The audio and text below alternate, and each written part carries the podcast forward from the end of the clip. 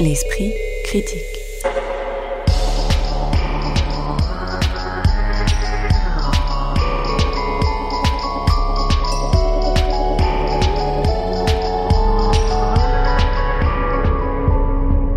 Mediapart. Bonjour tout le monde et bienvenue pour ce nouveau numéro de l'Esprit critique qui est aussi le second consacré au cinéma. On vous parle d'abord de deux films sortis mercredi dernier, aux antipodes géographiques, chronologiques, esthétiques et financières l'un de l'autre, mais qui travaillent tous deux la représentation du sort fait aux femmes dans des sociétés viriles et violentes. Le premier nous mènera donc dans la France médiévale, perçue à travers les yeux du nouveau blockbuster signé Ridley Scott, Le Dernier Duel, et le second nous emmènera à Haïti en suivant les pas de Freda, l'étudiante et héroïne du film éponyme de la réalisatrice Jessica Geneus. Un parcours de 45 minutes qui se finira au Proche-Orient, aux frontières de la Syrie et de l'Irak, traversé par le documentariste italien Gianfranco Rossi. Pour discuter de ces trois films, j'ai le plaisir d'accueillir trois critiques. Occitane Lacurie, membre du comité de rédaction de la revue de cinéma Débordement, doctorante en esthétique et en études visuelles. Salima Tenfish, chercheur en cinéma et chargée de cours à l'université Paris Diderot. Et enfin, Alice Leroy, chercheuse, enseignante et qui écrit notamment au Cahier du cinéma et à Panthère Première. Bonjour à toutes les trois. Bonjour. Bonjour. Bonjour.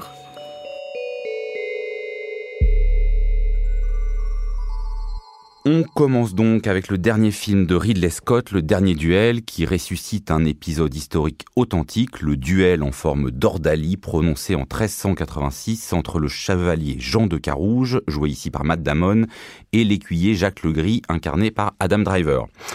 Avant qu'on se demande si un mâle blanc réalisateur de films de la même génération que Roman Polanski n'aurait pas réussi à saisir quelque chose du basculement et du moment MeToo en ressuscitant un duel du XIVe siècle, j'aimerais vous entendre sur la structure de ce film, parce qu'il permet vraiment une démultiplication des champs contre champs, puisque l'histoire est racontée successivement de trois points de vue, avec des moments identiques, mais aussi des variations plus ou moins euh, importantes dans les scènes. Alors on sait quand même depuis euh, Alien ou Blade Runner que Ridley Scott à raconter des histoires, euh, mais on sait aussi depuis Robin des Bois ou 1492 qu'il peut aussi avoir des narrations très pesantes. Là, personnellement, j'ai trouvé que l'arche narrative, comme on dit maintenant, était quand même plutôt réussie. Est-ce que c'est aussi votre avis, Alice Leroy? Ben, euh, moi, j'ai de sérieux doutes là-dessus. Et d'ailleurs, euh, c'est pas Ridley Scott hein, qui signe le scénario. Le scénario a été coécrit euh, à trois et dont euh, deux des acteurs, donc Ben Affleck et Matt Damon, qui sont aussi des coproducteurs du film, ont donc signé le, scénario avec une femme parce qu'il fallait quand même une caution euh, féminine pour justifier toute cette violence, mais on aura peut-être l'occasion d'y revenir. et en particulier pour la troisième partie. Donc euh, la scénariste femme a pris en charge la troisième partie qui est euh, la perception, le point de vue de la femme, donc euh, Lady Marguerite. Donc je sais pas comment on prononce, mais nommons-la puisqu'elle s'appelle Nicole Olofsener ou Olofskener, je ne sais pas comment on prononce, mais pour, ne pas prononcer que les acteurs.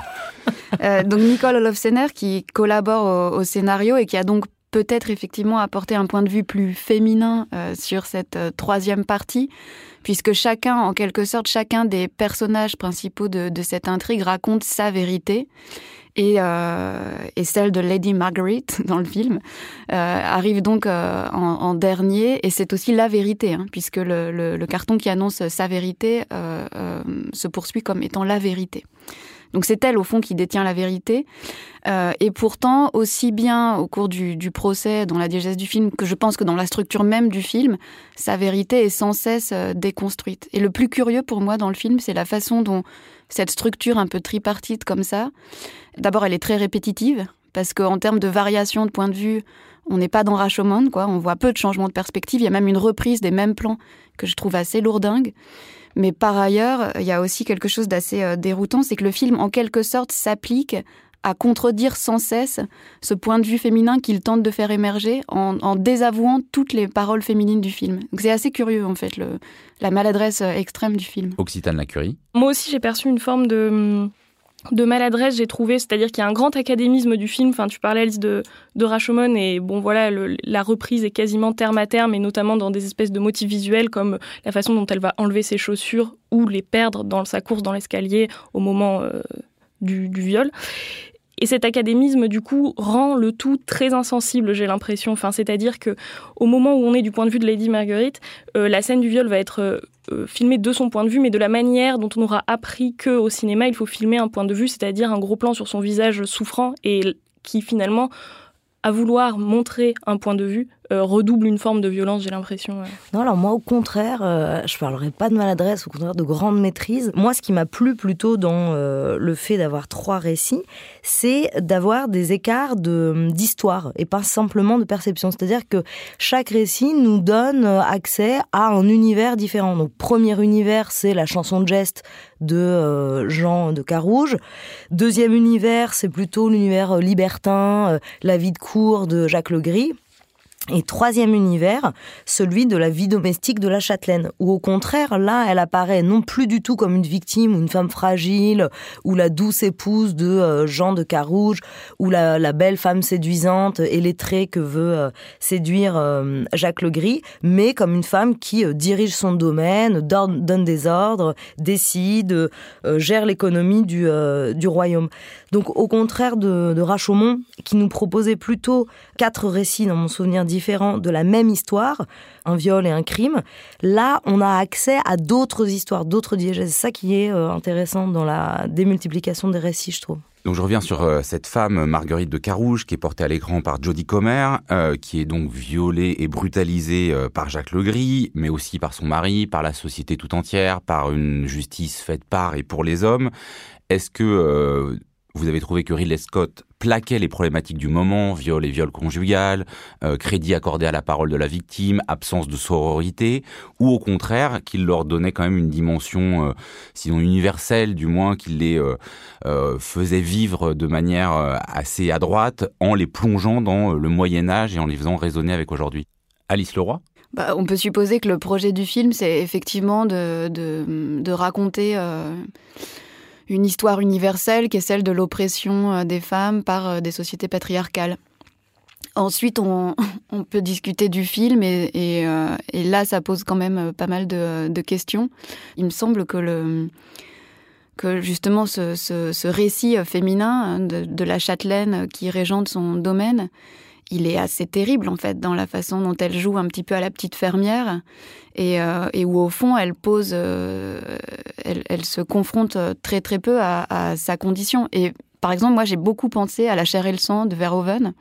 C'est aussi une histoire de rivalité entre deux hommes et de vengeance, c'est-à-dire qu'au fond, pour se venger de son rival, un des personnages va euh, enlever la jeune Agnès et la soumettre aux pires violences. Et le personnage d'Agnès dans le film de Verhoeven retournait en quelque sorte cette violence contre ses agresseurs en faisant de son corps euh, une arme. Ce qui n'est pas du tout ici le cas euh, du, euh, du personnage de Lady Marguerite, qui elle, au contraire, ben, va crier sa vérité et la porter devant une justice qui, de toute façon, et ça elle le sait, ne la reconnaîtra pas. Donc elle va subir humiliation sur humiliation. C'est en même temps l'occasion pour le film de rappeler à quel point, dans cette société-là, tout le monde devient l'ennemi d'une femme qui dénonce euh, son, sa condition, y compris sa belle-mère qui va lui dire mais moi aussi j'ai subi ça. qui est un agent de la domination masculine et du patriarcat. Y compris sa meilleure amie qui va témoigner contre elle. Donc c'est c'est enfin c'est à chaque fois des scènes qui euh, en quelque sorte montrent qu'aucune femme n'est fiable et que surtout euh, les femmes au contraire des hommes n'ont pas de courage. C'est-à-dire qu'elles n'ont pas le courage c'est pas elles n'ont pas le courage de la vérité.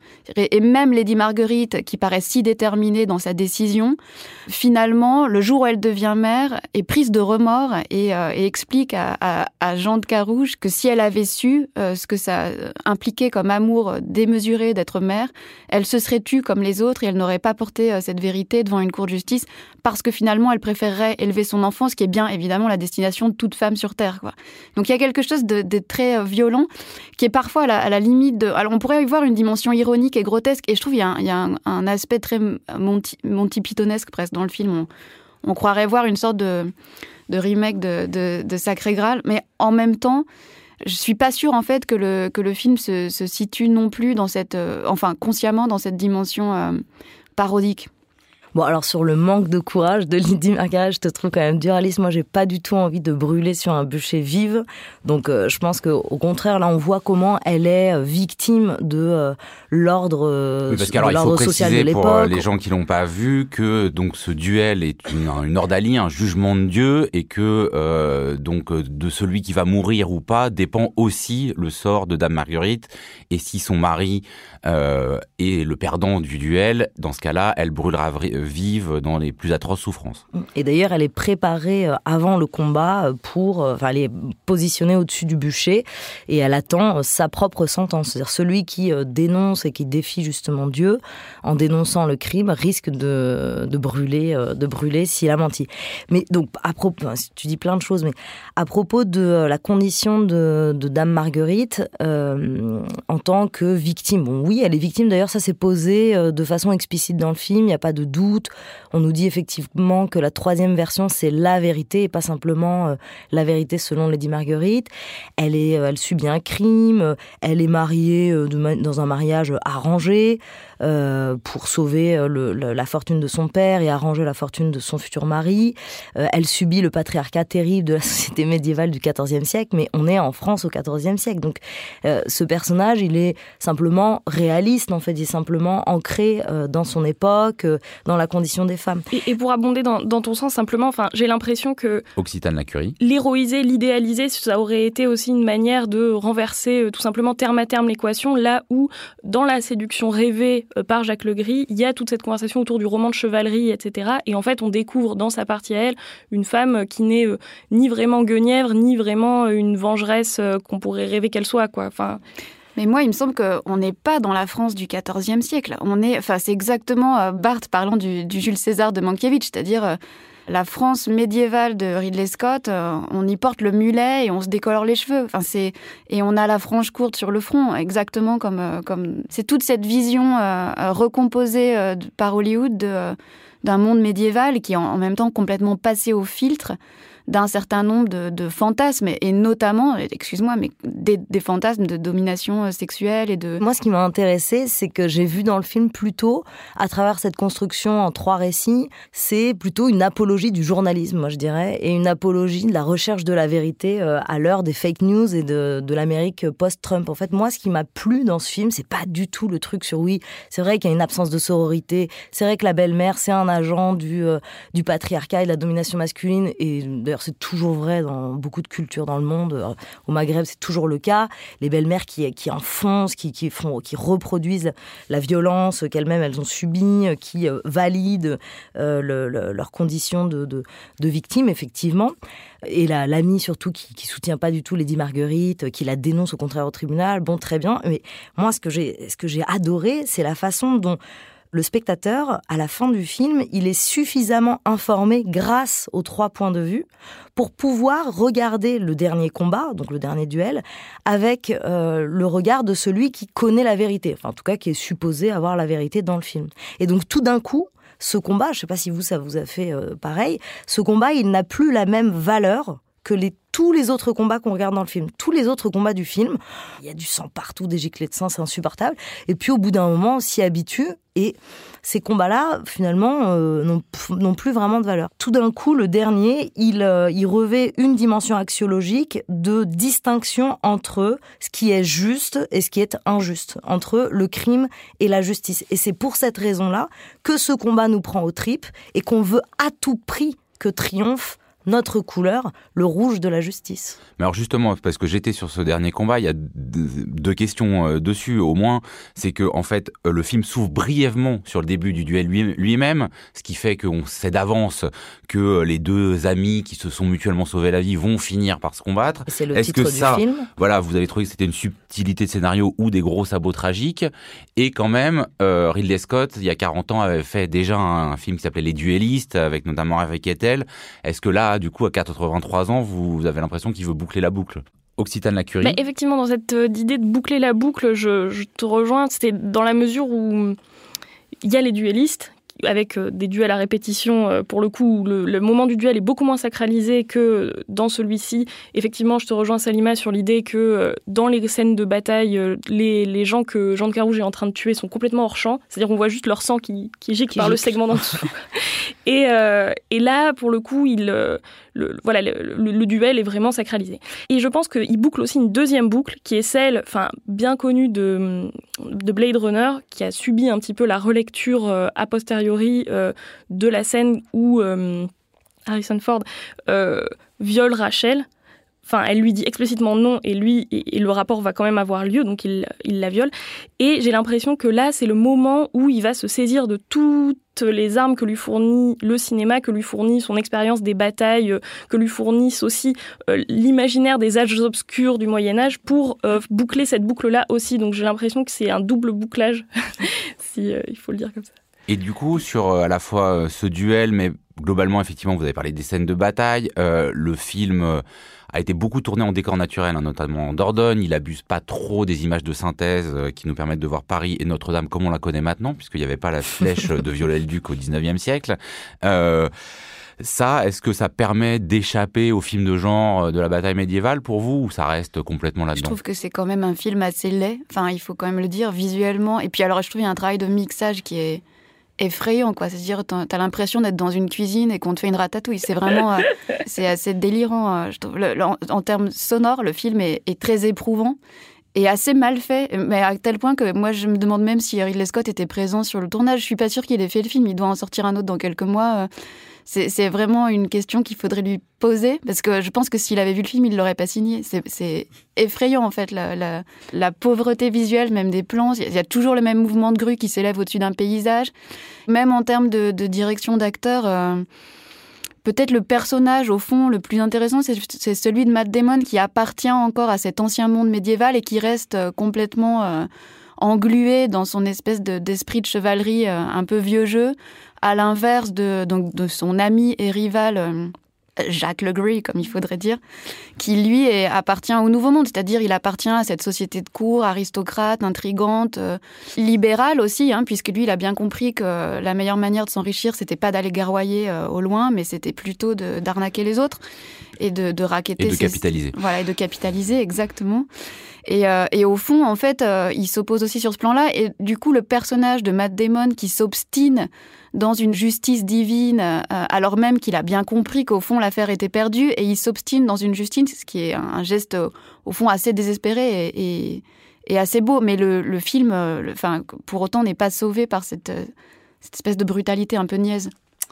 Le dernier duel de Ridley Scott sur un scénario donc de Ben Affleck, Matt Damon et Nicole Olofsener, d'après l'ouvrage d'Eric Jagger, le dernier duel Paris 29 décembre 1386. C'est sorti mercredi dernier, mais puisqu'il s'agit euh, d'un film distribué par Disney, avant qu'on évoque un deuxième film, c'est le moment de relever une nouvelle tentative de cette major américaine de redéfinir en profondeur les configurations cinématographiques qu'on connaît, Occitane à la Curie. Donc oui, c'est une information du magazine Variety qui est tombée fin septembre, en même temps ou presque que la fin de la première saison de la série Loki sur Disney+. Dans la série, le personnage combat euh, une mystérieuse administration intergalactique très technocratique chargée de faire respecter la timeline sacrée. Et dans l'article de Variety, il est question d'une entreprise monopolistique du divertissement qui s'appelle Disney et qui remet en cause la chronologie des médias français en menaçant purement et simplement d'interrompre les sorties en salle de ces films euh, sur tout le territoire au profit d'une publication immédiate sur la plateforme Disney. Alors quel est le problème selon l'entreprise? En France, le parcours d'un film, après sa sortie au cinéma, suit une série d'étapes qui sont très précises. Il faut attendre 4 mois avant une édition en DVD, entre 8 et 28 mois pour une diffusion à la télévision, selon que la chaîne soit cryptée ou en clair, ou selon qu'elle investisse dans le cinéma français ou non. Et pour une diffusion sur plateforme de streaming, c'est un délai entre 24 et 36 mois environ, euh, selon la part, là encore, des recettes qui sont euh, allouées euh, à la création française. Et pour Disney ⁇ le délai est clairement de 36 mois d'attente.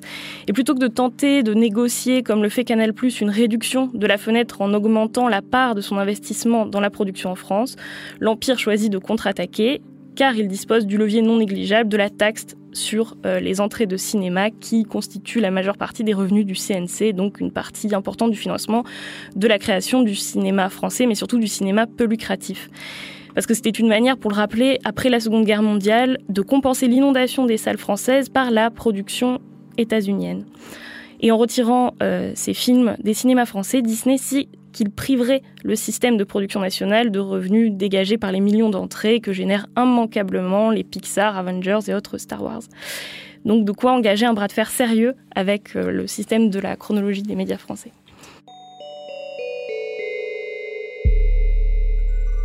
L'esprit critique. Mediapart. Merci Occitane. Pour le moment, la chronologie des médias sera respectée pour le film dont on parle maintenant, Freda. Autant la littérature haïtienne a depuis longtemps fait sa place sur les tables des librairies, autant elle a percuté la littérature de langue française avec des écrivains comme Daniela Ferrière, Lionel Trouillot, Franck Etienne, Yannick Lahens ou plus récemment Jean d'Amérique, autant le cinéma haïtien nous est quasiment inconnu. Bonne nouvelle donc que ce film Freda de la réalisatrice Jessica Geneus, présenté dans la sélection Un certain regard au Festival de Cannes, est sorti en salle mercredi dernier. Le film permet euh, de parler d'Haïti autrement qu'à l'occasion de tempêtes, de séismes, de gangs, d'assassinat de son président ou encore de refoulement violent de migrants haïtiens comme ce fut récemment le cas à la frontière euh, mexicano-états-unienne, mais ces violences multiples endurées par la population de cet État sans État de droit qu'est Haïti, hein, pour reprendre une des pancartes qui est brandie dans une manifestation euh, dans le film, pénètrent quand même chaque port de l'histoire racontée. Celle-ci est centrée sur la figure de Freda, une jeune étudiante qui vit avec sa mère dans un quartier populaire de Port-au-Prince et jongle entre ses cours, les tâches ménagères la petite boutique familiale, pendant que son frère euh, Moses ne fait pas grand-chose et que sa petite sœur passe son temps à sortir pour tenter d'épouser un homme le plus riche possible qui lui permettrait d'échapper à sa vie de misère.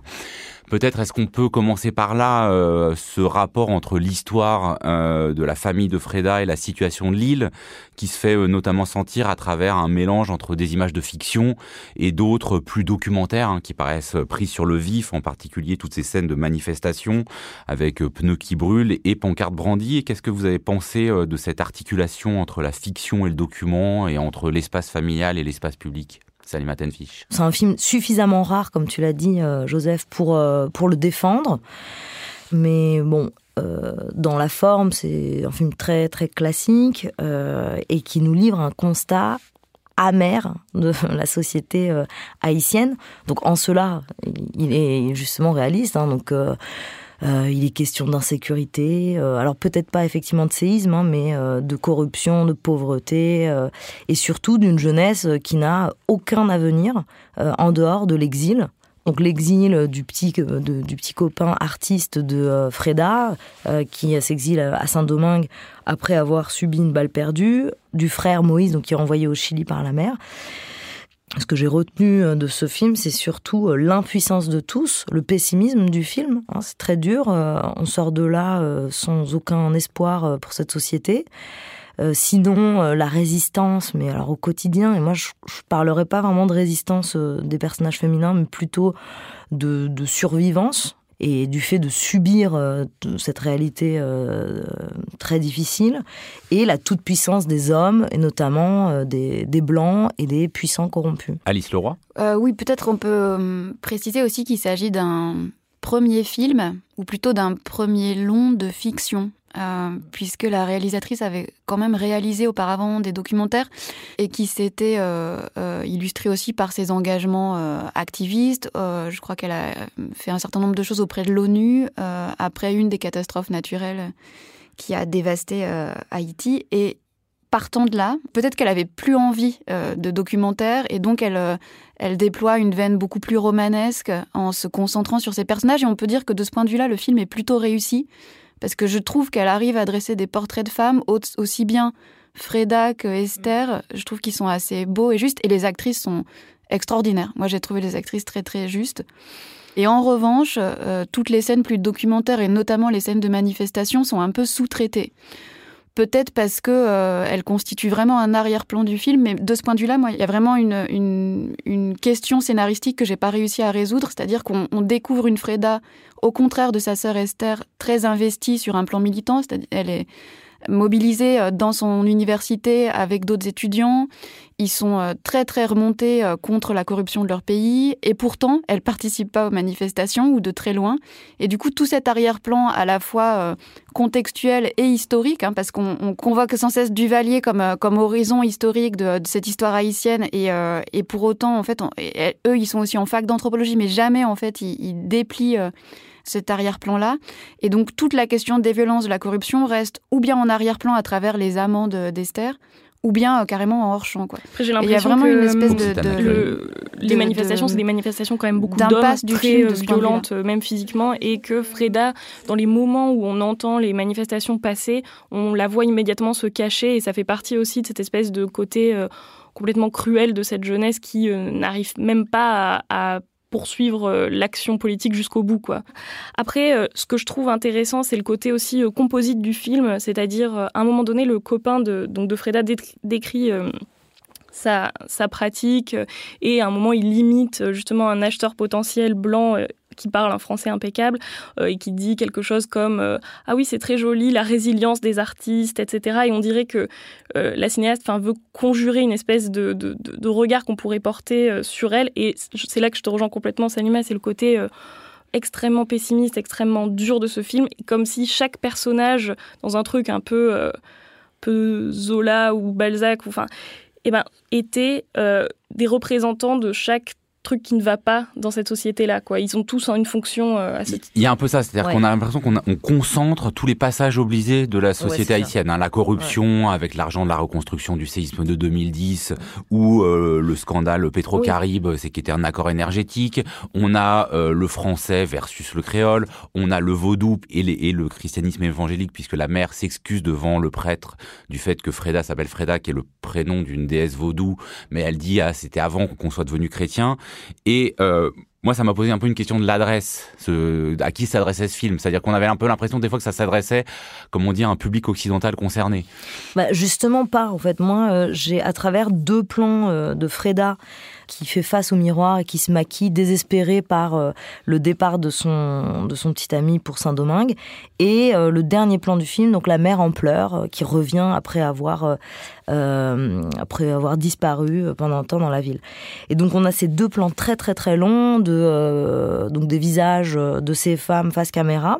Puis on peut se demander qu'est-ce que c'est que ces plans qui sont à ce point appuyés. Ça peut pas être une erreur puisque c'est les deux seuls plans très longs. Et c'est là où moi j'ai eu un peu la réponse à la question que c'est-à-dire que ce film, donc, il s'adresse à la société haïtienne, aux Haïtiens et à la diaspora haïtienne partout dans le monde, il propose de se regarder en face pour pouvoir avancer, pour pouvoir peut-être essayer de trouver euh, un avenir possible dans ce pays euh, dévasté. Et moi, je crois que c'est c'est plutôt euh, une adresse donc aux Haïtiens plutôt qu'au public blanc, avec bien sûr beaucoup de réserves, notamment celle que tu commençais à souligner aussi, Joseph, c'est le fait que à travers la galerie de portraits, il y a quelque chose de mécanique, encore une fois, de euh, où chaque personnage incarne un enjeu, une position euh, euh, politique ou sociale. Donc Freda, c'est l'intello qui est très proche de sa culture vaudou, qui est fier de, de, de, de l'histoire de l'indépendance du premier pays noir indépendant de l'histoire.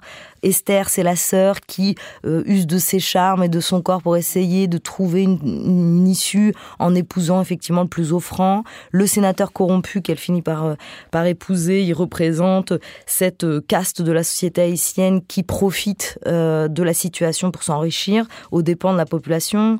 Il y a aussi le le frère qui est euh, qui est absolument inutile euh, et, et, et, lui il fait partie donc de, de portraits de cette galerie de portraits euh, d'hommes soit exilés soit absents soit violents. Là où moi j'ai trouvé qu'il y avait quelque chose d'intéressant dans le film c'est que justement les personnages sont des fois un peu trop euh, emblématiques caricaturaux. Ils ont du mal à exister même si je suis d'accord que les actrices jouent très bien, jouent très bien et que on a l'impression ce qui, ce qui intéresse Jessica Genius, c'est les scènes collectives. Alors c'est les discussions à la fac, c'est les concerts, c'est les manifestations, euh, c'est euh, les messes, euh, mais que, du coup ça fonctionne un peu de manière très hachée par aller-retour, sans euh, que ça dessine vraiment une narration. Et puis ces scènes euh, collectives, elles sont un peu sous-traitées pour le coup. Elles sont trop brèves, elles font pas émerger d'enjeux ni narratifs ni ni politiques.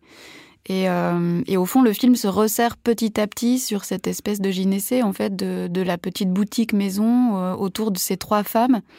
Et je suis d'accord, le, dernier plan, la toute dernière scène autour de la disparition de la mère est intéressante et au fond, le film pourrait commencer là. Parce que peut-être que cette figure de la mère, qui est une figure plus complexe qu'il n'y paraît, elle pourrait ouvrir sur, euh, bah, sur ce temps long qui fait un peu défaut au film, notamment parce qu'elle est d'une autre génération et que euh, par conséquent elle pourrait témoigner de son expérience, de son histoire et ouvrir sur une autre temporalité.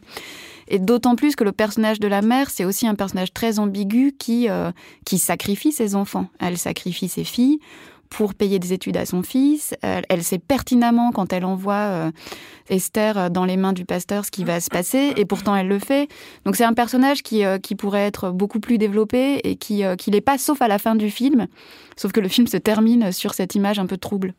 Et après, juste quand même, on peut peut-être dire que ce minimalisme narratif, ce minimalisme formel, il est quand même à l'image de ce que peut euh, la société euh, haïtienne euh, aujourd'hui. C'est-à-dire c'est vraiment le, tout ce qu'on peut faire, c'est le minimum. On peut déjà faire un film, on peut déjà faire un constat, on peut déjà se regarder. Freda, sorti en salle le 13 octobre, c'est un film signé Jessica Genius avec notamment une impressionnante Néhémie Bastien dans le rôle titre.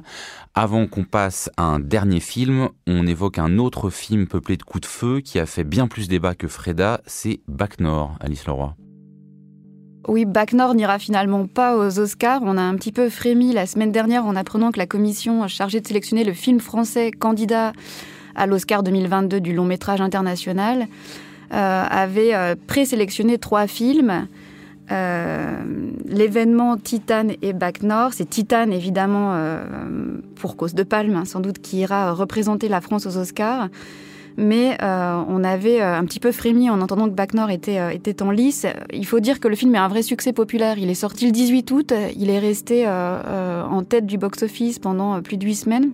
C'est donc un succès populaire qui ranime aussi les feux de la critique, plutôt euh, d'un côté, ceux qui pourfendent son, virilisme démago, de l'autre, ceux qui plébiscitent au contraire son, réalisme sans phare. Et je vais citer, ça m'arrive pas souvent, Valeurs Actuelles, qui écrivait en septembre dernier, à contre-courant des récits victimaires sur les délinquants, le long métrage aborde le quotidien des forces de l'ordre face au tourbillon des violences à Marseille, un film qui sonne juste.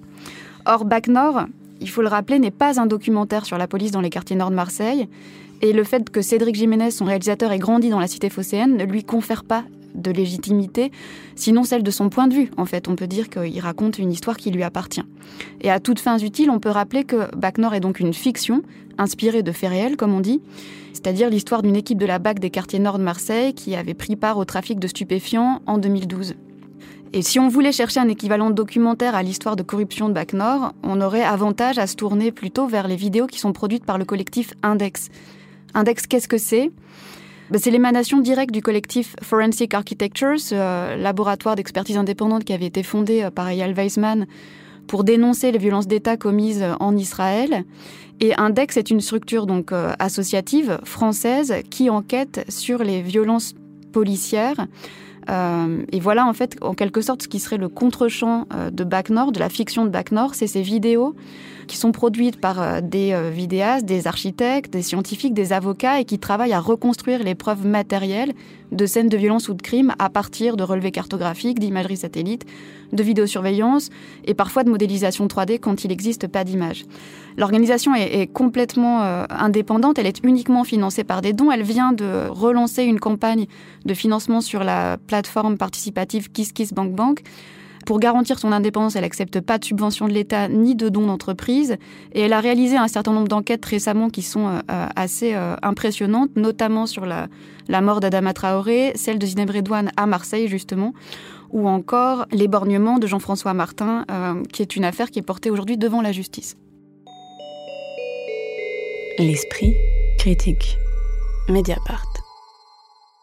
Alors je précise quand même que Cédric Jiménez s'est prononcé pour déplorer euh, la manière dont euh, notamment Éric Zemmour et toute une partie de l'extrême droite récupéraient son film à l'appui euh, d'une campagne électorale en cours.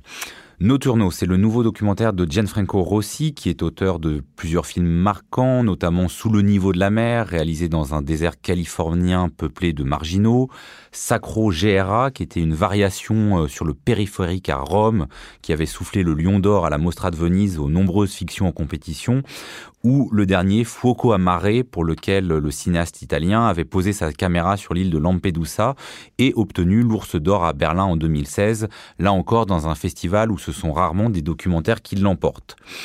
Avec Nocturno, il revient aujourd'hui avec un film tourné aux frontières de l'Irak, du Kurdistan, de la Syrie ou du Liban, où il ne filme pas la guerre, mais l'après-guerre et peut-être l'avant-guerre, en euh, s'intéressant aux décombres, au délabrement, mais aussi à l'attente de certains combattants. On y voit des véhicules militaires mais à l'arrêt, des enfants qui témoignent sur les violences qu'ont été le terrorisme de Daesh. On est euh, à la fois nulle part et partout. On sait qu'on est au Proche-Orient, mais on n'en sait pas beaucoup plus. Et c'est sans doute euh, ce qui a suscité un débat esthétique politique qu'il vaut la peine de prolonger aujourd'hui. On commence peut-être tout de suite avec la question qui fâche. Est-ce qu'à force de travailler la lumière, le cadre, la composition, comme des tableaux euh, du siècle d'or flamand ou de la Renaissance italienne, euh, Gianfranco Rossi en vient à faire une sorte de cinéma euh, parnassien, trop formaliste, avec les décombres de la guerre et du terrorisme, ou est-ce qu'il parvient au contraire, dans des territoires saturés de mauvaises images télévisées, à nous montrer bah, justement d'autres images, Occitane Lacurie oui, bah, c'est marrant euh, cette histoire de, décor parfait parce que justement pendant que je regardais le film, à un moment j'ai marqué sur mon carnet euh, que ça me faisait penser au décor peint de Perceval le Gallois. Euh, surtout le moment où il y a ce pêcheur euh, sur sa barque euh, dans les hautes herbes. alors là, vous parlez de la scène qui est sans doute la, bah, enfin, voilà, une des plus problématiques où on est dans un marais, il y a des rougeoiements derrière, on ne sait pas si c'est un incendie, une usine, il y a des coups de feu au loin et il y a une barque qui qui glisse tout doucement dans la nuit. l'eau, etc. Je cite celle-là, mais je pourrais en citer euh, d'autres. Alors c'est absolument sublime, je veux dire euh, plastiquement. Voilà, il n'y a pas de doute. Euh, c'est mais d'un autre côté, voilà, moi aussi je me suis posé cette question. Qu'est-ce que ça veut dire de faire un si beau film euh, à partir de telles images? Salima Tenfish Alors moi au contraire, moi j'étais totalement euh, prise et convaincue par la nécessité de la beauté pour euh, rompre justement les images stéréotypées euh, de cette région. Et très souvent, euh, on se demande ce que peut le cinéma. On pose souvent cette question. Alors, qu'est-ce que peut le cinéma? Ben, Franco aussi, il peut beaucoup puisque Ici, la beauté, le travail donc sur euh, les plans très très larges, des plans longs, euh, un travail sur le son et surtout sur la lumière, donc qui fait effectivement des, plans tableaux. Ça permet de nous rapprocher de cette région. C'est-à-dire que ce que fait James Franco Rossi, c'est qu'il nous il ramène le Moyen-Orient, il ramène une région qui subit la guerre de manière perpétuelle, il ramène des populations qui ont été victimes de Daesh, de l'horreur de Daesh, il nous les ramène à nous, spectateurs, petits bourgeois ou bourgeois ou pas français, il nous rapproche. Et donc ici, dans son travail, la beauté, elle désarme déjà nos propres, elle, nous désarme nous. On baisse la garde. Au départ, il crée des ambiances, des atmosphères. Et moi, j'essaie de tenir bon. Je me dis non, mais tu vas pas pleurer, tu vas pas pleurer. Tiens, bon, tu vas pas entrer dans son esthétisme.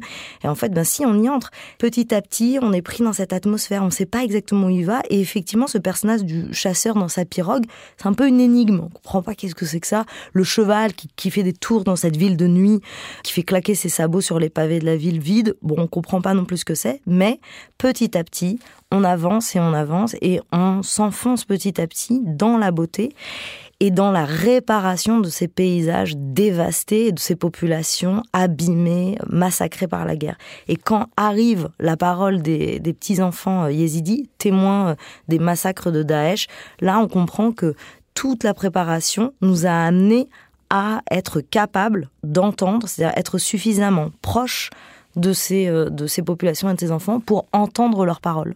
Je prolonge la question, euh, enfin c'est la même, mais du coup j'y ajoute par rapport à ce que dit euh, Salman Tenfish, le fait que quand même aucun endroit n'est situé. Alors ce qu'on peut prendre justement, comme vous le dites, comme une manière de se rapprocher de ces endroits, ce qu'on peut aussi percevoir comme une forme d'orientalisme à la limite, où au fond ces territoires qui sont quand même très différents, qui n'ont pas vécu les mêmes types de violences, sont homogénéisés dans le regard du, du documentariste. Alors, Alice Leroy. Oui, peut-être la première chose qu'on peut dire, c'est que Rossi, il fait lui-même l'image de ses films. Et que, euh, du coup, effectivement. Et le son. Et le son. Bah, du coup, c'est quelque chose qui est parfaitement maîtrisé de ce point de vue-là. Euh, ensuite, par contre, c'est vrai qu'il y a des questions de montage, et notamment sur ce film-ci. Euh, le montage, il participe de cet effet de, déterritorialisation, enfin en tout cas de désorientation du spectateur, parce qu'effectivement, euh, on, cherche sans cesse, enfin moi j'ai cherché en permanence où j'étais. Mmh. C'est-à-dire, euh, ben, on reconnaît parfois euh, le Kurdistan parce qu'on voit des combattants de Kurdes, on, on, reconnaît des enfants yézidis, donc on se dit, bah tiens, euh, voilà, on est peut-être en Syrie, on, est sans cesse en quête d'indices pour se situer géographiquement. Et le montage euh, travaille un petit peu contre une chronologie qui serait celle euh, du cinéma direct euh, ou, ou, encore pire, celle, de, celle des, des, des, médias qui, qui, qui, chercheraient sans cesse à, à, contextualiser et à situer l'action. donc ça produit quelque chose d'intéressant. De, parce qu'on bascule dans, dans, quelque chose qui est plutôt de l'ordre de effectivement de la fable, avec aussi tous les risques orientalisants de, de ce type de fable, mais ça produit quelque chose d'assez poétique au fond. je trouve qu'au-delà de ça, en fait, la question que ça pose, c'est la question de la place de Rossi lui-même dans son film, c'est-à-dire que à quel endroit il est, lui, quand il tourne. C'est-à-dire pas seulement géographiquement, mais éthiquement, quoi. C'est-à-dire euh, où est-ce qu'il se situe par rapport à ces personnages dont il traverse les existences, mais de manière quand même très, très fugace. Je veux dire, cet enfant magnifique, la pasolinien, euh, qui aide les, les, chasseurs et puis qui, qui prend des griffes comme ça, euh, avec son, son visage d'ange, il, est, il est magnifique, mais au fond, on ne, on ne fait qu'effleurer à peine son existence. Et je trouve qu'il y a quelque chose chez, chez Rossi qui est qui, est assez questionnable ici. Un regard où là on se demande vraiment où il est, c'est sur les anciens prisonniers, enfin sur les prisonniers sans doute anciens de Daesh, qui sont pris soit de très très loin euh, dans une prison, soit quasiment on a l'impression à la caméra infrarouge. Là ça pose vraiment une question du point de vue. Mais là il faut bien que ceux qui nous écoutent sachent qu'on a affaire à une merveille. Hein. Donc euh, vraiment on parle d'un travail d'orfèvre. Et quand on se demande euh, quelle est la position de Rossi, est-elle éthique ou pas, la réponse se trouve dans le style, c'est-à-dire elle se trouve dans le dispositif. Justement, c'est parce que le dispositif est toujours le même, c'est toujours, je l'ai dit, des plans très larges, des plans fixes et très très très peu de plans rapprochés. Il y a trois plans rapprochés sur le visage d'Ali. Ali, c'est justement ce jeune garçon dont tu parles qui fait effectivement penser soit au Jean-Baptiste du Caravage ou effectivement à certains personnages de, de Pasolini, donc qui sont presque devenus sacrés par la caméra. Mais au contraire de ne faire que fleurer, au contraire, on est très très très proche de ce que vivent c'est euh, ce que vit cet enfant, pas par le dialogue parce qu'il y a quasiment aucune réplique, mais par le visage abîmé et par justement la transfiguration que permet la caméra de Rossi sur ce petit garçon. Comme l'a dit Alice, en fait, on tourne autour de ces personnages et on tourne autour de ces territoires sans savoir exactement où on est, et c'est pour ça qu'on pourrait effectivement parler d'un livre carte plutôt que d'un livre fable. Moi, je n'ai pas vu de fable, j'ai pas vu d'orientalisme. Au contraire, c'est toutes les images s'apparentent plus à de la peinture européenne, italienne, plutôt que à des formes d'orientalisation de ce territoire. Je suis pas du tout d'accord. C'est parce que c'est beau l'Orient que c'est forcément de l'orientalisme. Faites attention. Il faut, il faut effectivement, je pense, donner euh, un peu la dimension du film. Il y a, il y a une manière de, de, de filmer la guerre assez inédite, c'est-à-dire que notamment moi ça m'a frappé, il filme beaucoup de véhicules militaires, mais il les filme jamais comme on les voit d'habitude, c'est-à-dire soit fonçant en colonne, soit complètement détruits par les bombes. Euh, il y a d'autres, euh, une autre chose assez impressionnante, c'est la manière dont dans ces espèces de bunkers improvisés qui sont sur la frontière, il se sert des trous quasiment comme des tableaux. Occitane Lacurie. Moi je pense que dans le film il y a deux figures du regard et deux figures du regard auxquelles peut-être le, le point de vue du film s'identifie. Il y a ce groupe qui est un peu l'unité minimale du film, qui sont le la, troupe de théâtre d'un hôpital psychiatrique qui est emmenée par euh, une espèce de, de, médecin qui garde perpétuellement sa blouse blanche, mais en même temps qui adore euh, faire le metteur en scène euh, et qui projette entre chaque scène des archives télévisées ou en tout cas musicales sur scène. De la vie de la Syrie, de la vie de la patrie, puisque c'est une pièce de théâtre bah, sur, euh, sur les, souffrances du pays. Euh, chaque personnage arrive au devant de la scène et fait des espèces de grands monologues et, lui, il les dirige pour savoir comment il faut dire euh, et on a perdu la Palestine avec des grands gestes du bras.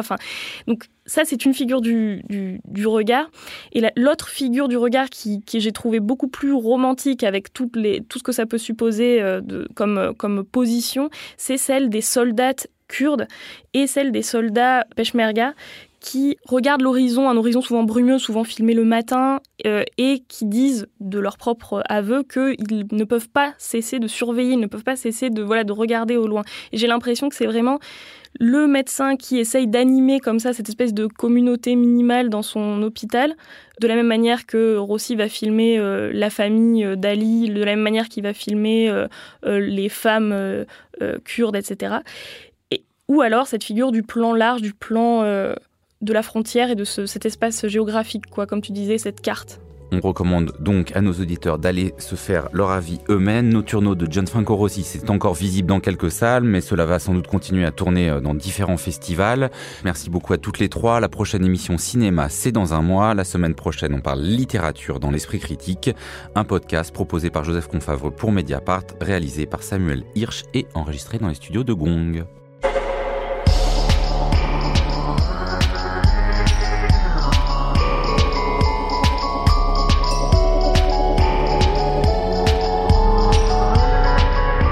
L'esprit critique. Mediapart.